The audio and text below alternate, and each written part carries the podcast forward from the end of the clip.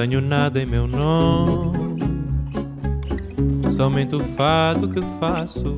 Esto es Vidas Prestadas, un programa sobre libros y sobre mundos posibles, un programa sobre ficciones, sobre ensayos, un programa sobre cine, sobre teatro, sobre historietas, sobre música, sobre todo aquello que puede caber en un libro. Este es un programa para nosotros, los lectores. Nada possui meu nome.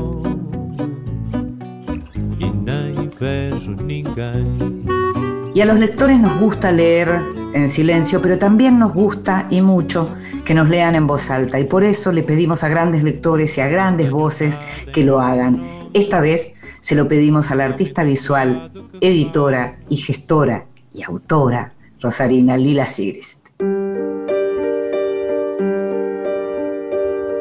En voz alta. Cuentos breves, poesía, lecturas para compartir. La Victoria Regia presenta con más propiedad que otras plantas el raro fenómeno del reposo nocturno que Linio observó en algunos vegetales, denominándolo sueño de las plantas. Las flores del irupé, después de permanecer abiertas durante el día, según se ha dicho, hacen a la caída de la tarde sus preparativos para retirarse a su alcoba acuática. Se apimpollan poco a poco, ciérranse sus cálices y así que se pone el sol, se sumergen y pernoctan debajo del agua hasta que vuelve la luz del día. Y entonces aparecen de nuevo sobre la superficie desplegando sus capullos y difundiendo su perfume. Cuán bello es, cuán majestuoso el momento en que la reina de las ondas desabrocha lentamente su corola desenvolviendo uno a uno tras otro sus anchos pétalos oblongos, cóncavos, rosados y brillantes, y mostrando su purpúreo seno de El Tempe Argentino de Marco Sastre, capítulo 26, El Irupé. escuchábamos a Lila Sigrist leyendo un texto clásico de Marco Sastre, un fragmento del Tempe argentino, El Irupé. Lila, como te decía, nació en Rosario, es artista visual, es editora, es una conocida gestora cultural y es autora de varios libros. El último de ellos es Te quiero abrazar mucho. Vidas prestadas con Inde Pomeráñez.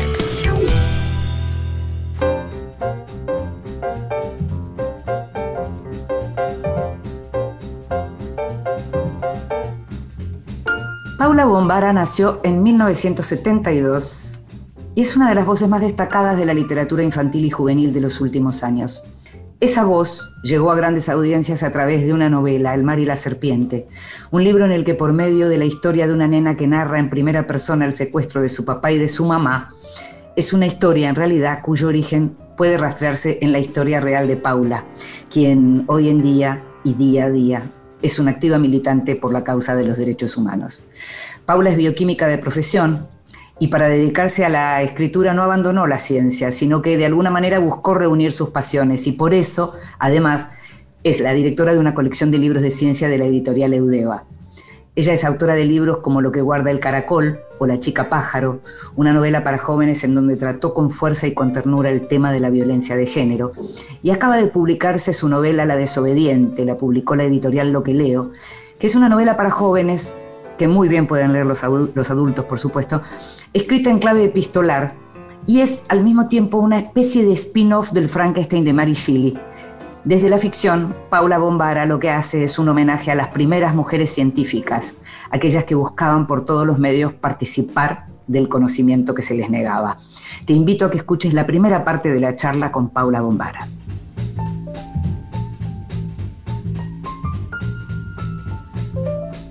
Qué lindo estar conversando una vez más con vos, Paula. Nos conocemos hace mucho, siempre me resulta un placer y en este caso todavía más porque estamos celebrando la aparición de una nueva novela tuya y eso siempre es bueno. Gracias por estar ahí. No, por favor, querida mía, eh, un placer enorme. Un placer leer además La desobediente, una novela que por otra parte tiene una tapa que ya ilustra de una manera muy atractiva lo que eh, los lectores van a encontrar después que sería como un poco difícil sin adelantar mucho, sin spoilear, como decimos todos ahora. Eh, sería un poco difícil decir exactamente de qué va la novela, pero sí podemos decir que tiene que ver con el lugar de las mujeres en la ciencia, con el lugar que con los años las mujeres y con muchísimo esfuerzo consiguieron ganarse en la ciencia. ¿Cómo surge la idea de la desobediente, Paula? La idea surge eh, de una pregunta que me hizo una editora, Silvina Díaz, eh, sobre por qué no escribir sobre Frankenstein. Y esto tiene como un, prólogo, digamos. Eh, viste que yo estoy haciendo un, doctorado en lingüística desde fines del 18. bueno, presenté un preproyecto y fui aceptada como doctoranda en Puan. un salto muy grande desde la bioquímica con un, digamos, con un, con un lugar de hacer pie en la, en la literatura, en la escritura poética, eh, que me, bueno, me permitió bajo pero, la Pero en el área más científica, si se quiere, en el área más científica, si se quiere, de letras, ¿no? Voy de a poco. Entonces... Eh, estoy bajo la dirección de Carolina Tosi y mm, en mi preproyecto uno de los, de los clásicos que abordo eh, es Frankenstein. ¿Por qué? Por las características del científico que es Víctor Frankenstein. Y mm, en una charla con, Silvina, ella me preguntó, bueno, pero ¿por qué no eh, también desde la ficción? Y yo la verdad que en ese momento le dije, no, me parece que no, porque ya mi mirada está muy sesgada por lo académico. Bueno, le puse algunos peros que no me convencieron para nada. Eh, volví a mi casa pensando muy, muy con ese por qué no eh, que me dejó como pensando, ¿no? Y pasó tiempo después, pasó, pasó bastante tiempo, pero yo que seguía con ese por qué no, porque la verdad que cuando yo lo leí en la adolescencia, Frankenstein fue una novela, pero fue un personaje que a mí me provocó una indignación enorme. Eh, el del científico, estamos diciendo. Sí, estamos hablando del personaje científico. Yo me puse del lado de la criatura, pero inmediatamente. Eh, y ese recuerdo volvió, eh, volvió con este por qué no, ¿no? ¿Por qué no entablar un diálogo con, con Mary Shelley mientras la estoy estudiando desde la lingüística? ¿Por qué no intentar entender el motivo por el cual ella escribió? ¿Por qué no pensar la criatura a ella? ¿no? en, Ese, en ese mundo tan, eh, con tantos obstáculos que, le pusieron como creadora, pero también como mujer, ¿por qué no eh, abordar también de algún modo su maternidad? Eh, su fluidez. Todo esto, que estás diciendo es, por eso digo, tan difícil decir exactamente de qué va sin avanzar mucho, qué es la, qué es la desobediente, pero sí efectivamente uno podría de entrada decir que es algo así como un spin-off de Frankenstein de Mary Shelley, pero también del libro de Esther Cross sobre Mary Shelley y la escritura de Frankenstein, sobre todo por lo que tiene que ver con la idea de los profanadores de tumbas, ¿no? Y de los cadáveres que se conseguían para esos experimentos, entre comillas, irresponsables, en donde ahí volvemos a lo que estabas diciendo vos, que hablábamos de tu indignación, porque hay algo de indignación en cuanto a la irresponsabilidad científica, ¿no? Lo que pasa que como, bueno, primero te digo, yo eh, soy una gran admiradora de Esther Cross y... Mm cuando le respondí a ese por qué no con un, bueno, a ver, ¿qué escribiría yo sobre... claro. Eh, eh, dije, bueno, a ver, hagamos un... Igual ahora, vos me conoces en, momentos creativos, yo no sé muy bien qué estoy escribiendo cuando escribo, pero ahora a la distancia lo que, lo que puedo poner en palabras es que me di cuenta que quería hacer una historia lateral, que estuviera pasando al mismo tiempo sin que sin que Víctor Frankenstein lo advirtiera porque está tan metido en sí mismo que no ve nada. no ve nada a su alrededor. En cambio, las mujeres vemos, vemos nuestro alrededor, creo yo, eh, percibimos con mucha más sensibilidad. Y el libro de Esther Cross, a mí, me, que ya lo conocía, pero que cuando dije, bueno, vamos a intentarlo, fue el primero al que, al que fui a buscar, digamos, la, palabra, la primera palabra que fui a buscar, eh, contiene esa sensibilidad y, y, ese mirar la ciencia desde otro lugar que, con la, con el que, con la que coincido, ¿no? Una mirada que yo comparto también y, y una curiosidad que, que, también comparto. A mí siempre me interesó la historia de la medicina. La historia De, la, de la obstetricia también, ¿no? Eh, mm. Que en este caso es muy particular porque además estamos ante una autora eh, que, perdió a su madre a los 20 días de vida, entonces era un elemento eh, importante, la muerte de las mujeres durante el parto. Aparecieron un montón de elementos, viste, que, que, tenían que ver con la vida de Mary Mm. Eh, pero que también tenían que ver con la vida de, los científicos, eh, la falta de higiene en, las mesas. Eso aparece, sí, sí. Eh, en fin, aparecieron un montón de elementos juntos, estamos hablando del 19, 2019, cuando yo me metí con todo esto, y también apareció un cruce con, la novela que, escribí antes, que, está basada en la, vida de Juana Zurduy, que sucede más o menos al mismo tiempo que Mary Shelley está creciendo en, Londres, ¿no? Eh, mm. Entonces todo ese mezcolanza, todo ese eh, pensar en estas mujeres a un lado y al otro del océano, eh, creo que confluyó en, en la desobediente. Ahora, hay algo que tiene que ver también con la estructura y con la lengua, porque estamos hablando de Esther Cross, eh, con, el, con su libro La mujer que escribió Frankenstein, estamos hablando de Mary Shelley, estamos hablando, la tuya también es una novela epistolar, o, por lo menos es una novela en la que aparecen distintos eh, modos de, narrar, no aparece una narración solo en tercera persona, aparecen muchas personas eh, narrando de distinta manera, pero aparece la novela epistolar igual que en Frankenstein, hay como un cruce de, formas narrativas, y hay también porque como está dedicada a un, público eh, de gente joven, pero como toda la buena literatura, una buena novela para jóvenes es una novela que los adultos podemos disfrutar muchísimo, hay algo de la claridad de la lengua y de la clasicidad de la lengua de la desobediente, que también me hace acordar un poco a la prosa de Esther Cross en el mejor de los sentidos. En este, oh. digo, esta, esta idea de poder escribir con una lengua luminosa, clara, sin grandes amaneramientos y contando una historia muy atractiva. Contame un poco cómo trabajaste la cuestión, tanto de las formas eh, como de la escritura. Bueno, muchas gracias. La verdad que qué lindo lo que dijiste. Eh, le puse, mm, mucha pasión a, la investigación. Me di cuenta que lo que yo quería era, volver a ese diálogo imaginario que tuve con, con en la adolescencia y, eh, me, serví de todos los elementos para, conversar con ella que pude, desde, desde la lengua hasta la estructura de la novela e incluso algunos de sus personajes hmm. menos, menos explorados.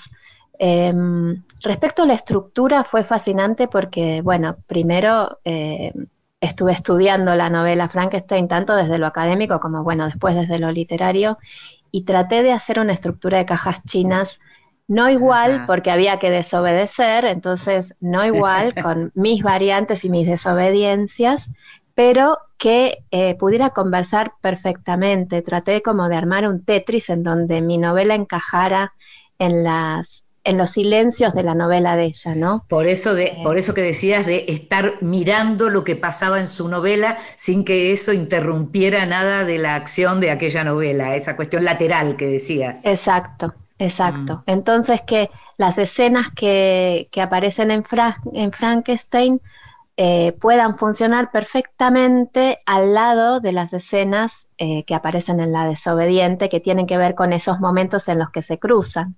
Claro, eh, claro. Después, bueno, es la historia de, otra familia eh, que vive en la, misma, en la misma ciudad, que circula por los mismos claustros, digamos. Pero el trabajo de, de entramar la ficción nueva con la ficción clásica, ¿no? Eh, y valerme de todas las herramientas que pudiera, tratando de que, de que la conversación fuera en, en, los términos del lenguaje de Mary Shelley que yo consumí eh, eh, siendo adolescente y que siguen, sigue siendo las mismas traducciones las que leen, las que se leen hoy, se dejan leer hoy de Frankenstein. Entonces, bueno, eh, tratar de encontrar una voz que hablara en ese, en ese idioma traducido, ¿no? Sí, sí. busqué estructuras gramaticales parecidas, eh, una forma de adjetivación que también pudiera dialogar eh, con el clásico. Eh, traté de conversar con, con, Mary Shelley. Y está conseguido, ¿eh? eso está absolutamente logrado. Está logrado porque además hay también no solo una lengua, digamos, que parece exactamente esto que señalás en relación a la traducción de un clásico y demás, sino que lo que hay es una reflexión filosófica que atraviesa, o diferentes reflexiones filosóficas que atraviesan toda la novela con esta idea incluso de desandar el camino de la muerte, ¿no? que aparece muy sobre el final, porque es, como una reflexión sobre la vida, pero es una reflexión también sobre la muerte y, sobre la y sobre, digamos, los, podríamos decirlo así, Paula, algo que es un concepto que en tu vida te atravesó desde siempre, los derechos humanos, ¿no? Porque son los derechos humanos de las mujeres. Sí, totalmente. Sí, sí, sí el reconocimiento de la mujer como, ciudadana, eh, mm.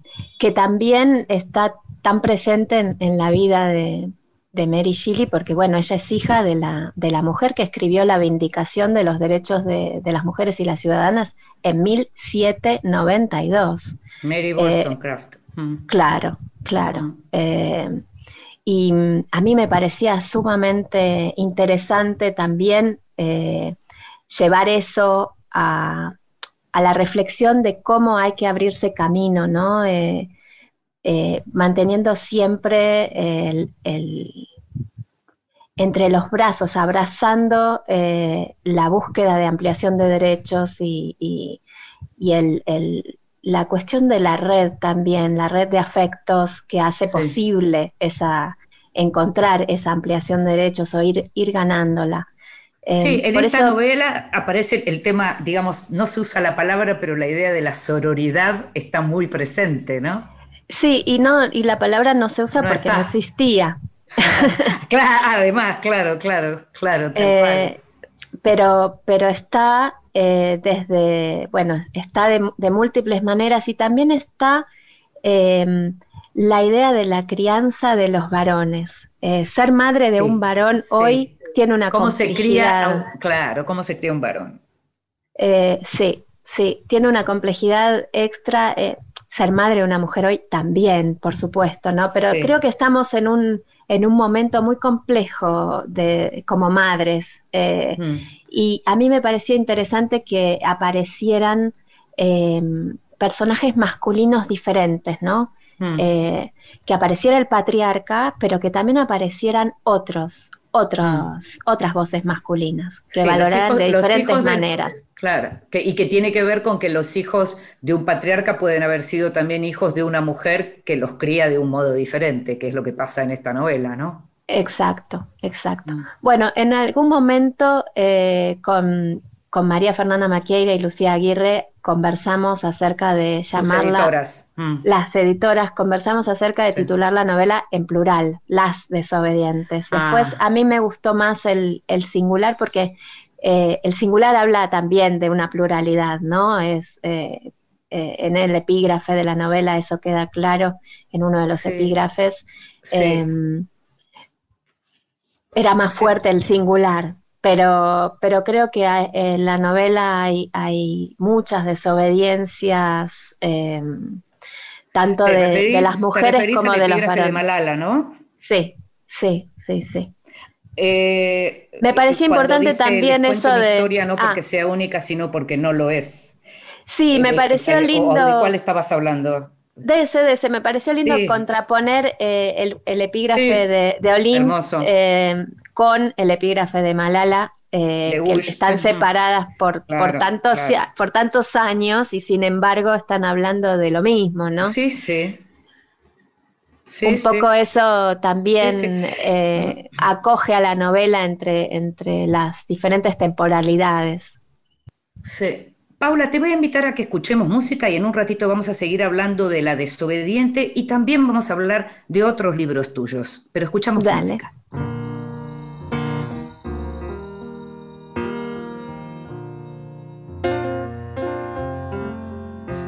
Like a flower waiting to bloom, like a light bulb in a dark room. I'm just sitting here waiting for you to come on home and turn me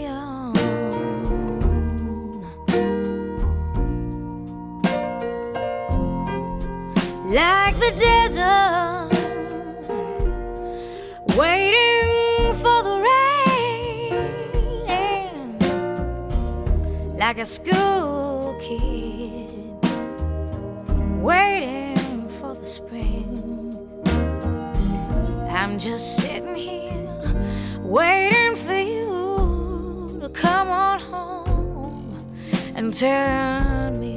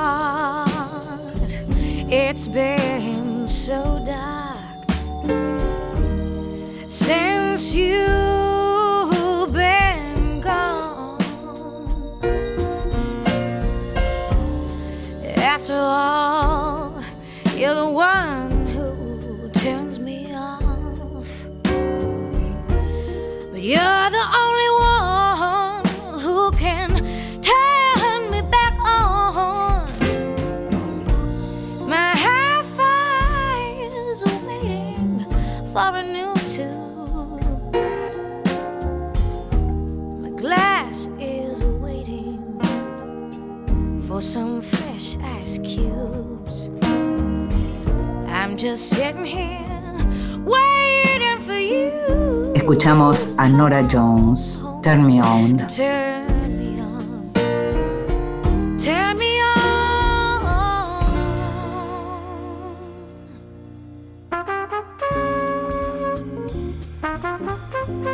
El extranjero. Libros de los que se habla en el mundo. Y a mí como lectora, si se quiere, que está hace muchos años en esto y que conoce bastante del mundo editorial, hay un tipo de libros que me interesa mucho y que es el libro de los editores o aquel, esos libros que reúnen de alguna manera materiales vinculados a la industria editorial. Y en estos días acaba de aparecer en España, publicado por Anagrama, Los papeles de Herralde, una historia de Anagrama 1968-2000, edición de Jordi Gracia, quien en realidad lo que hizo fue ingresar a los documentos personales de Jorge Herralde, el creador y director durante tanto tiempo de la editorial Anagrama, y entró a esos papeles personales que incluyen cartas eh, muchas de ellas enviadas a agentes, a otras editoriales y a algunos autores. La editorial hace un par de años fue vendida a Feltrinelli en este proceso, en este gran proceso de fusiones que estamos viviendo a partir de los 90 en el mundo editorial, pero Herralde sigue ahí, sigue presente. Herralde es un autor él mismo de muchos libros y su cabeza como editor es algo que puede verse también en el modo en que él se comunicaba con distintos autores.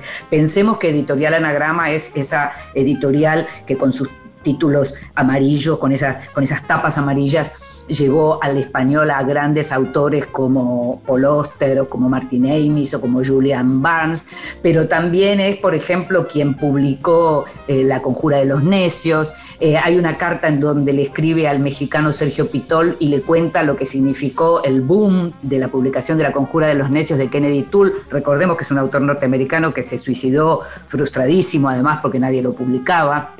Entonces le cuenta, le dice, la segunda edición hecha en agosto se agotó en tres días y ahora estoy haciendo la tercera a toda prisa, mientras los libreros histéricos no paran de llamar. Ese tipo de cosas, e, e, escuchar cómo fue la campaña de un libro así es súper interesante. Al mismo tiempo está el modo en que rechazaba de pronto algún libro y está también el momento, la carta que le escribe Paul a Herralde para decirle, para justificar por qué se pasó a Seix Barral, por qué lo abandona después de tanto tiempo. No debemos dejar que esto se interponga entre nosotros, le escribe Paul Oster. Tu amistad es esencial para mí y hasta que me metan en el ataúd quiero seguir siendo un miembro de la familia Anagrama. No creo que a Real le, le haya caído eso muy simpático. Nunca pagó muchísimos aumentos, se peleaba eh, muchísimos anticipos, quiero decir. Eh, el dinero nunca fue lo de Anagrama, lo que había era como una cosa de prestigio algo que se sostiene en el tiempo, no es que sea la editorial que mejor paga en ese sentido, pero sí ha conseguido a lo largo de mucho tiempo un prestigio muy bien ganado por su catálogo, que al día de hoy tiene alrededor de 4.000 títulos. Eh, la editorial se creó en el año 1969. El libro del que te hablo se llama Los papeles de Herralde, una historia de anagrama. Continuamos en Vidas Prestadas. Y seguimos en Vidas Prestadas, este programa sobre libros y sobre mundos posibles, y estamos conversando con Paula Bombara, la autora de La Desobediente, esta nueva novela que publicó Lo que leo, una novela, como les decía antes, una novela para jóvenes, pero como toda buena novela para jóvenes, una novela que los adultos pueden disfrutar y mucho. Y la protagonista de La Desobediente, si bien hay varias historias, la protagonista, Florence, em, es una mujer con inquietudes, una persona con inquietudes, eh, con mucha curiosidad y con inquietudes científicas, en tiempos y en espacios en donde las mujeres no eran todavía admitidas en la universidad. Contame qué te pasa a vos que pasaste por la universidad, que seguís estudiando en la universidad, que tenés esa pasión por el conocimiento cuando pensás en las mujeres que tenían que disfrazarse de varones para poder estudiar, Paula. Eh, me pasa que creo que yo hubiera sido una de esas. Eh, claro. Em, hay, hay, personalidades que, que, están gobernadas por la curiosidad, creo yo. Eh, vos viste que la curiosidad es una, una cualidad muy propia de las infancias y que luego, por uno u otro motivo, muchas veces se deja, se deja apagar o, se va como, va perdiendo impulso en, en, la vida y bueno, hay otras personas como yo que para mal a veces, para bien, somos eternamente curiosas. Eh, y a mí me parece que, que estas mujeres eh, encontraban tan insoportable la vida sin, sin poder eh, satisfacer esas necesidades de, de, curiosidades, ¿no? Esas necesidades de aplacar la curiosidad eh, que bueno, había que hacer lo que, lo que, lo que el tiempo dejara o, no, digamos. Me refiero a, bueno, si había que disfrazarse, uno se disfrazaba, si había que estudiar escondidas, se estudiaba escondidas, si había que eh, robar libros, se robaban libros, si el modo de estudiar era em, metiéndose a, a, monja. sí, te, yo te iba a preguntar por Sor Juana también, ¿no? Claro. Exacto, exacto. Em, eh, no sé cómo decirte, lo que me pasa es que las comprendo profundamente. Comprendo esa, esa necesidad. Esa voracidad también, ¿no? Porque al mismo tiempo la satisfacción era el conocimiento en sí, porque también, así como ellas debían esconderse, se escondían sus logros, que es otro de los temas de los que habla la desobediente. El logro de una mujer, el logro científico de una mujer, no podía ser considerado. Exacto, y viste que ahora con esta revisión con perspectiva de género de la historia y dentro de la historia de la historia de las ciencias, están empezando ya hace años, pero bueno, últimamente mucho más a, eh, partir de los tiempos pandémicos, están empezando a, a, aparecer historias de científicas. Eh, Así es de todos los tiempos, ¿no? También esposas de científicos que pasaron a la historia y que de golpe se, hoy se sabe o se, visibiliza que fueron mucho más importantes de lo que en su momento se decía. Es muy interesante todo eso, porque es como que siempre, digamos, con la importancia radical que tuvo Marie Curie, por supuesto, ¿no? en, la historia de la ciencia y de, los derechos de las mujeres, pero hubo muchas mujeres que efectivamente o bien quedaban como asistentes simplemente, eh, o bien eran ellas en realidad las grandes luminarias, pero era siempre un apellido del, del, varón de la casa el que, el que terminaba siendo el consagrado, ¿no? Y la figura del asistente en un tiempo en el que parte de esa tarea era escribir los trabajos es, fundamental. Porque lo que pasó a las generaciones siguientes es justamente la palabra escrita.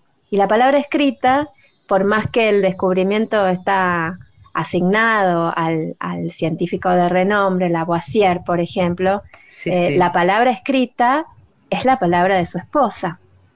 Eh, por supuesto que después él revisaba, discutirían, yo me imagino, ¿no? Siendo también compañera de un científico, eh, y en nuestra vida cotidiana también hay muchísimas charlas sobre, sobre los pedidos de subsidios, cómo escribirlos. claro, claro. Eh, él también es lector de, mis trabajos, digamos, hay mucha conversación eh, mm. intelectual. Y mm. Imagínate en esa época, ¿no? Donde, bueno, en quién confiar para que transcriba todo, todo, eso, todo ese contenido de cuadernos, hay, hay una anécdota que, bueno, es muy, muy lateral, no tiene que ver con, las mujeres y la ciencia, pero que es eh, tremenda y que ah, para mí es, siempre como un interrogante y que de algún modo está también en la desobediente, que es no sé si sabías que a Newton se, se le incendió un laboratorio y perdió muchísimo material escrito. Eh, y para mí eso en ese tiempo donde el manuscrito era lo único con lo que contabas, ¿no? Para mí es tremendo. Imagínate eh, bueno, el, equivalente hoy sería que pierdas eh, el Toda la computadora, claro. De la computadora y mm. no hayas hecho backup. Claro.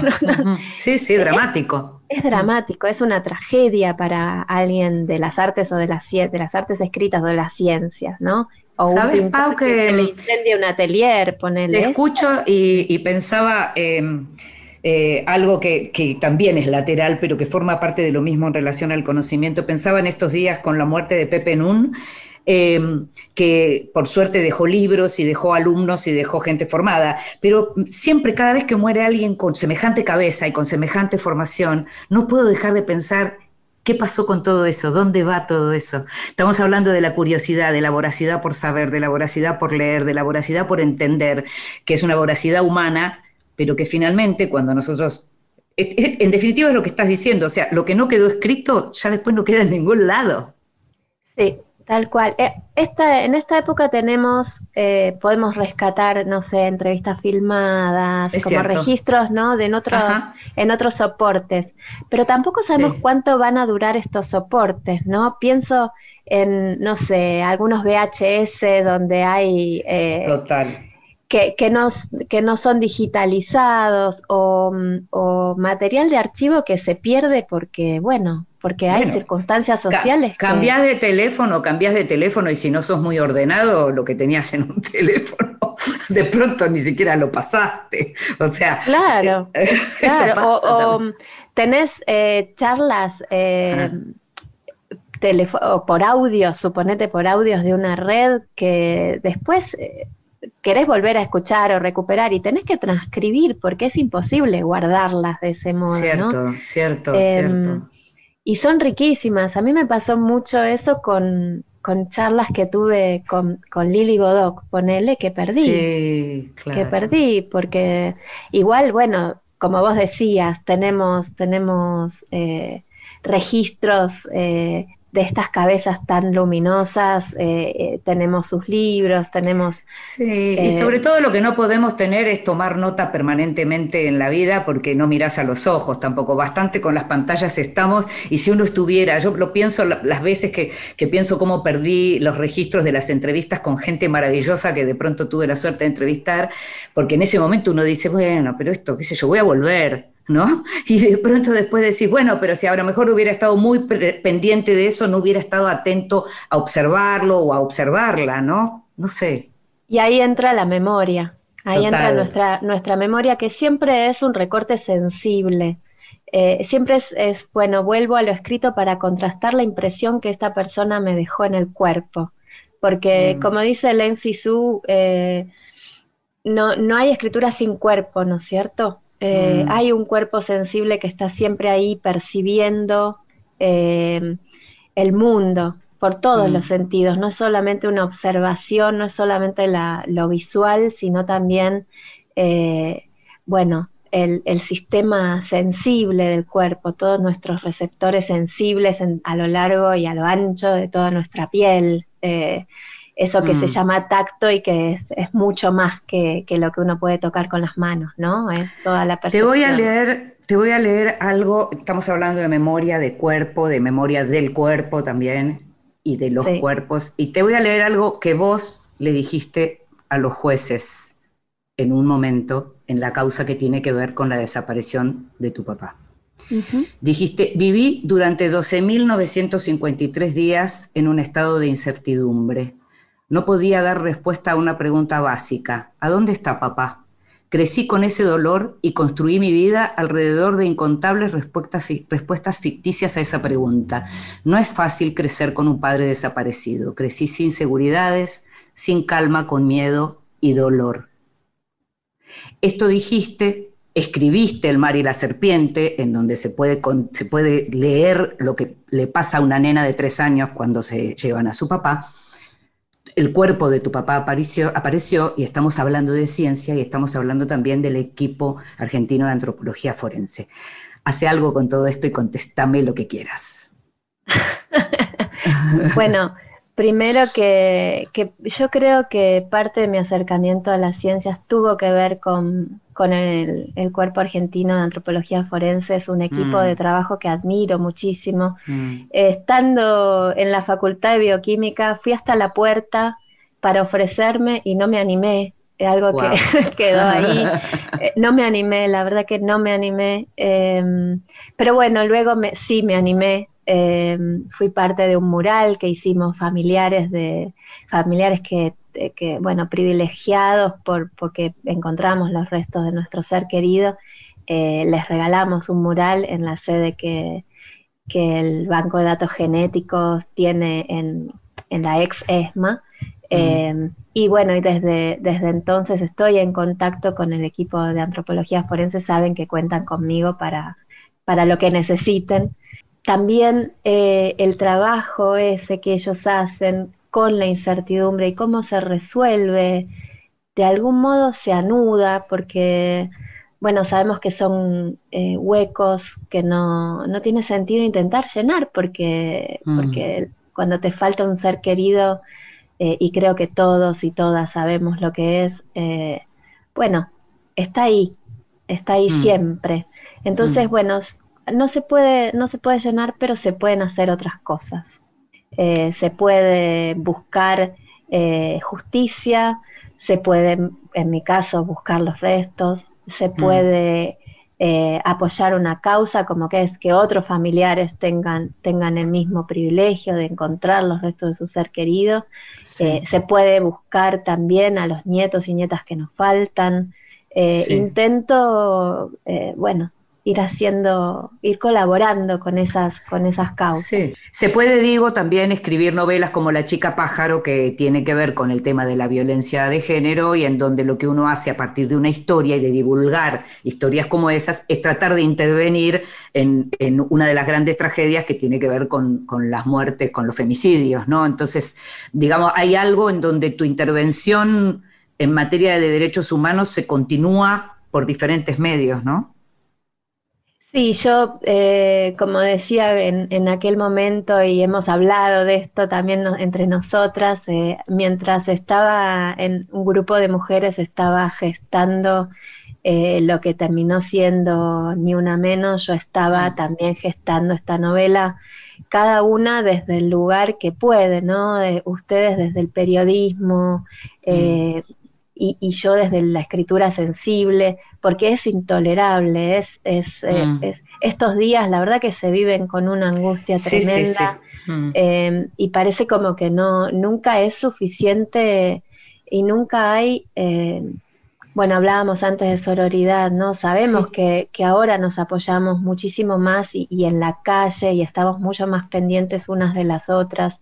Y sin embargo, eh, aún hoy muere una mujer por el hecho de ser, va, no muere, es asesinada una mujer por el solo hecho de ser mujer.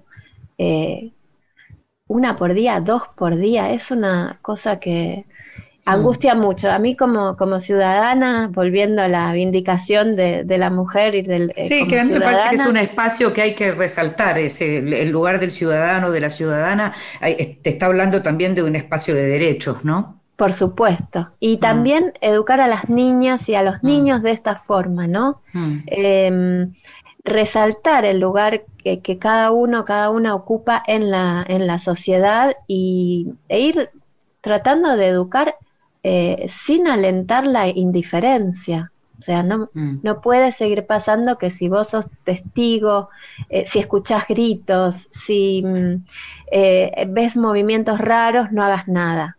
Mm. hay, que, hay que alentar y educar para una participación activa, aunque después, bueno, sea una falsa alarma, mejor si es una falsa alarma y no una, una alarma concreta y verdadera, ¿no? Pero hay que estar ahí eh, y también hay que exigir que, cuando hay una denuncia haya una acción por parte del Estado y por mm. parte de las fuerzas de seguridad. En esto los organismos de derechos humanos siempre con, un ojo ahí, también desde, mm. desde la agrupación Hijos estamos eh, siempre eh, viendo el tema de las, de las prisiones domiciliarias, si se cumplen, no se cumplen, mm. desde abuelas y familiares también. Eh, tratando de que sigan los juicios de lesa humanidad, porque también pensá que eh, hemos se ha logrado en todos los, gracias a, todos los movimientos de derechos humanos, que eh, se enjuicie también por los crímenes cometidos sobre los cuerpos de las mujeres, ¿no es cierto? Sí, sí, sí. Como causas separadas. Mm. Eso me parece sumamente importante también. Mm. Eh, estamos hablando de criar hijos, estamos hablando de hijos, del lugar de los hijos, vos tenés hijos. ¿Vos cómo sentís que están creciendo nuestros chicos en relación con todo esto, con todo lo que tiene que ver con la violencia contra las mujeres y con todo lo que tiene que ver con la violencia de Estado? Em, creo que hay eh, un, cambio. Mira, el otro día estaba en mm. una conversación con jóvenes de UNICEF y, conversábamos sobre la necesidad de seguir hablando y nunca más dejar de dialogar sobre estos temas. Eh, desnaturalizar los micromachismos en los que caemos tanto mujeres como hombres, ¿no? Mm. Eh, para que realmente estos cambios sean duraderos y, y, empezar a escuchar a las generaciones más jóvenes con mucha más atención, ir, ir desplazando el adultocentrismo, también para, para dialogar. Em, mm. Me parece que la sociedad eh, está dominada por, por, los adultos, los adultos son los que, lo que, los que legislan, adultos y adultas, ¿no? La adultez, el mundo de los, de los adultos y las adultas, legislamos, ponemos las reglas, habilitamos o no los cambios de, reglamentaciones, eh, y me parece que sería interesante dar mayor participación a la voz de la juventud para, para ver cómo ven el mundo, primero para escuchar, simplemente para escuchar y ver mm. qué cosas estamos dando por hechas, dando por naturales, que no lo son. Claro. Que no lo son. yo soy una madre que está súper abierta al diálogo siempre. Eh, mm a veces me dicen basta. no eh, queremos hablar. claro, soy muy preguntona, muy sigo siéndolo, ¿no? Eh, eh, ¿no? No cambié en eso. Mi mamá siempre dice, bueno, sos igual, seguís siendo igual de... y bueno, a mis hijos también, ¿cómo ves esto? Mm. ¿qué, ¿qué, interpretás con esto? Porque me parece que tienen otra cabeza. Son hijos, al menos los míos, mi hija, mi hijo mayor nació en 2004, eh, mi hija menor en 2006, son hijos nacidos en democracia. Mm. Eso ya es una, respecto a mí que nací en el 72, pero bueno, sufrí la dictadura de manera muy cruenta porque eh, no solo fue la desaparición de mi padre, sino que dos años después nos secuestraron a mi mamá y a mí, que fue mucho más terrible eh, porque, bueno, de algún modo la mamá que volvió no fue la mamá que se fue, ¿no? Mm. Eh, ya nunca más volvió a ser la que la de mis primeros años. Eh, claro.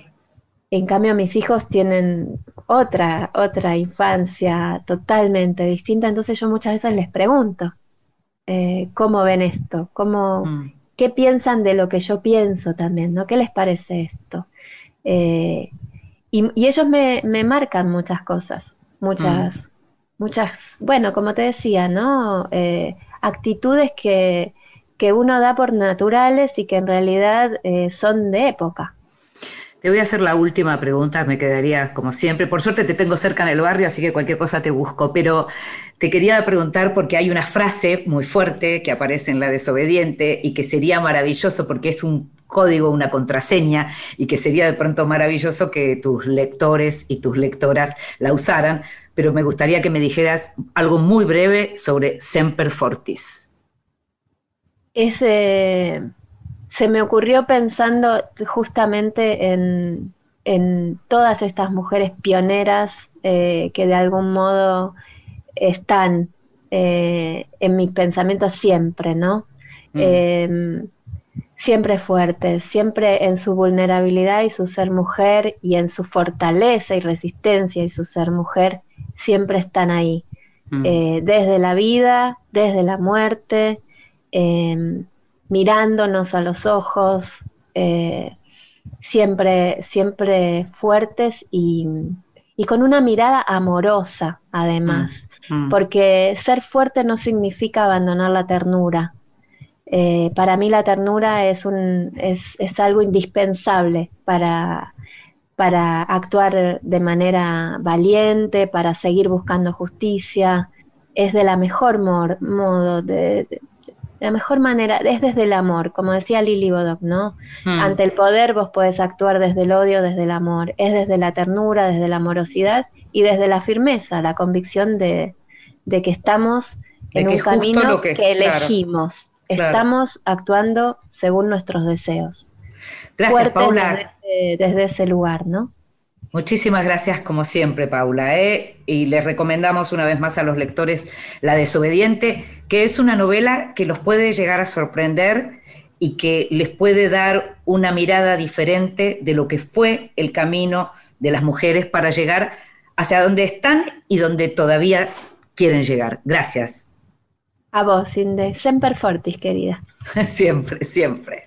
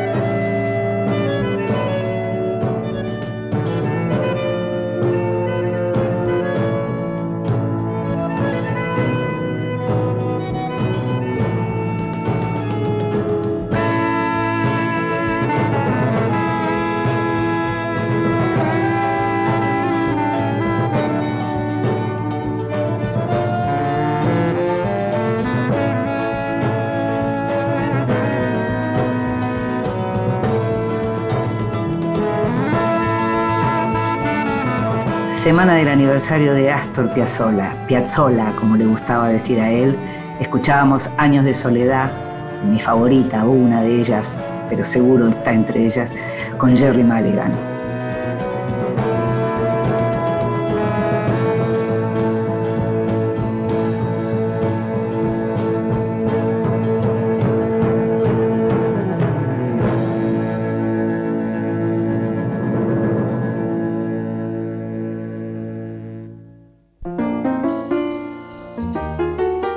Mesita de Luz.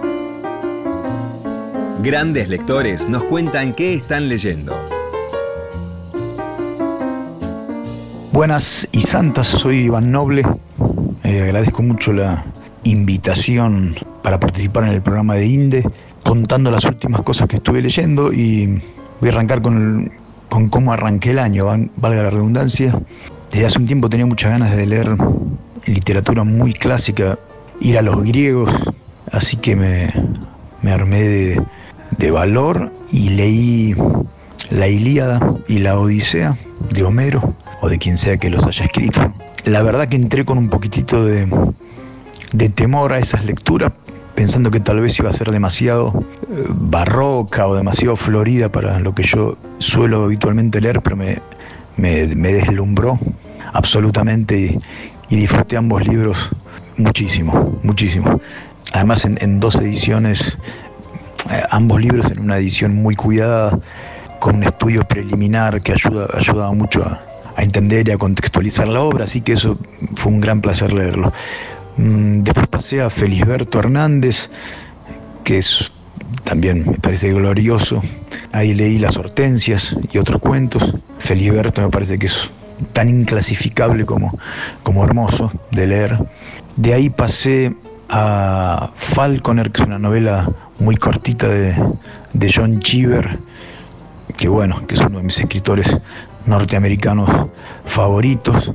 Y acabo de terminar, acabo de terminar de leer El sonido y la furia de Faulkner, que al principio me costó un poco y después realmente lo, lo terminé, terminé agradeciendo haberlo leído. Yo había leído de, de Faulkner mientras agonizo y, y cuando ya no importe, no, perdón, me estoy, confundiendo a Onetti. Bueno, no es casualidad confundir a Onetti con Faulkner. Había leído de él, perdón, Las Palmeras Salvajes y Mientras Agonizo, hacía un tiempo, y tenía ganas de, leer El Sonido y la Furia, o El Ruido y la Furia, según la edición. ¿no? Así que bueno, en eso anduve desde que arrancó el año.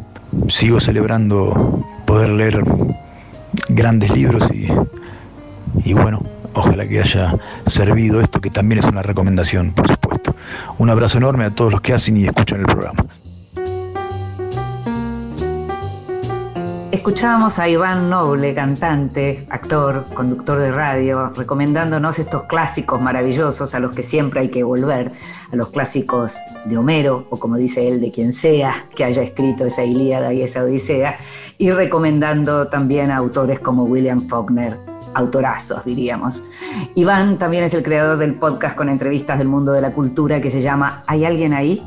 que puede escucharse en la página del Ministerio de Cultura. Libros que sí. Títulos nuevos y no tan nuevos que son imperdibles. Y hoy en Libros que sí tengo ganas de recomendarte libros que al mismo tiempo que tienen textos y que tienen historias, tienen unas ilustraciones maravillosas. Eh, uno de ellos se llama Argentinas que hicieron historia, lo publicó Alfaguara, tiene unos muy buenos textos de Julieta Mortati, de la escritora y editora Julieta Mortati, y es un libro con ilustraciones de Agustina Suárez, Delius, Josefina Yargorowski, María Luque y Pepita Sandwich, ilustradoras y artistas, que lo que hace es recuperar las historias de muchas mujeres argentinas del mundo de la ciencia, el deporte, la política y el arte, que dejaron huellas en nuestra historia cultural y en nuestra historia social. El libro se llama Argentinas que hicieron historia, como te decía, y las ilustraciones son preciosas y los textos están buenísimos. El otro libro que tengo para recomendarte tiene que ver también con uno de mis favoritos. Recién decía que es un favorito. Leonard Cohen es un recontra favorito, como seguramente sabes si nos escuchás hace rato. Eh, y el que le hizo un homenaje maravilloso, publicado por Edasa, es el gran ilustrador argentino, otro gran artista que se llama Pablo Bernasconi.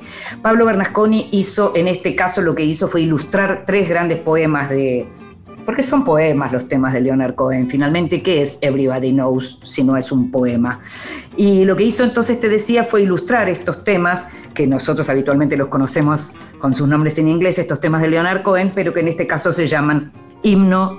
Todos saben cómo decir poesía, están ilustrados por este artista genial, hace un trabajo de tipo casi surrealista lo que hace las imágenes de Bernasconi, que son imágenes que en general cuando uno las ve enseguida identifica a su autor, que eso es finalmente lo que se llama estilo y eso es finalmente lo que uno determina cuando alguien es un artista. En este caso el libro se llama Paisaje Interior, como te digo, reúne ilustraciones junto con los poemas de Leonard Cohen y fue publicado por Edasa.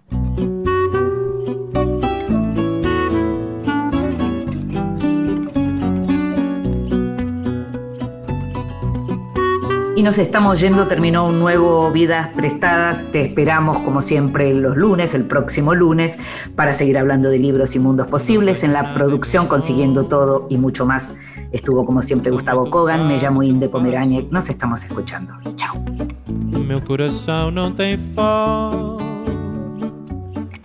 Mora.